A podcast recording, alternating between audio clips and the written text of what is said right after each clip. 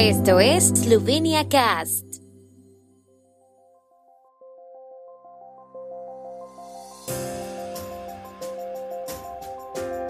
Noticias. Ceremonia en recuerdo del escritor y académico Boris Pajor en la Narodni Dom en Trieste. Según Yansha, el acuerdo sobre el embargo de petróleo no debería tener un impacto significativo en los precios de la energía en Eslovenia. Air France volará dos veces al día de Ljubljana a París en verano. Mañana miércoles 1 de junio por la noche se celebrará en la Narodni Dom de Trieste una ceremonia en memoria del escritor y académico Boris Pajor, fallecido el lunes a la edad de 109 años el publicista Martin Bretzel, la historiadora María Pirievets, Tatiana Roitz, senadora eslovena en el Parlamento italiano, y Borut Pajor, presidente de la República, recordarán a este testigo de los horrores del siglo XX. La Universidad de Primorska ha preparado un libro electrónico de condolencias en memoria de Pajor y el jueves y el viernes se abrirá el libro de condolencias en la localidad de Maribor, donde se le concedió el título de ciudadano honorario. También se ha anunciado una sesión de duelo en la Academia Eslovena de Ciencias y Artes, pero aún no se conoce la fecha.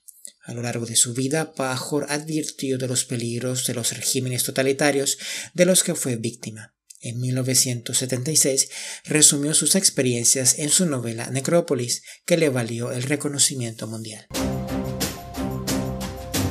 El acuerdo alcanzado anoche por los líderes de la Unión Europea sobre el embargo a las importaciones de petróleo ruso no debería tener un impacto significativo en los precios de la energía en Eslovenia, aseguró el primer ministro Janez Janša en Bruselas.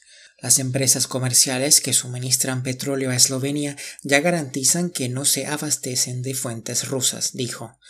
Sobre la situación en Ucrania señaló que las sanciones no eran la cuestión clave, sino la situación en el Donbass, donde el ejército ruso estaba avanzando. Subrayó que tanto la política eslovena como la europea deben centrarse en Ucrania.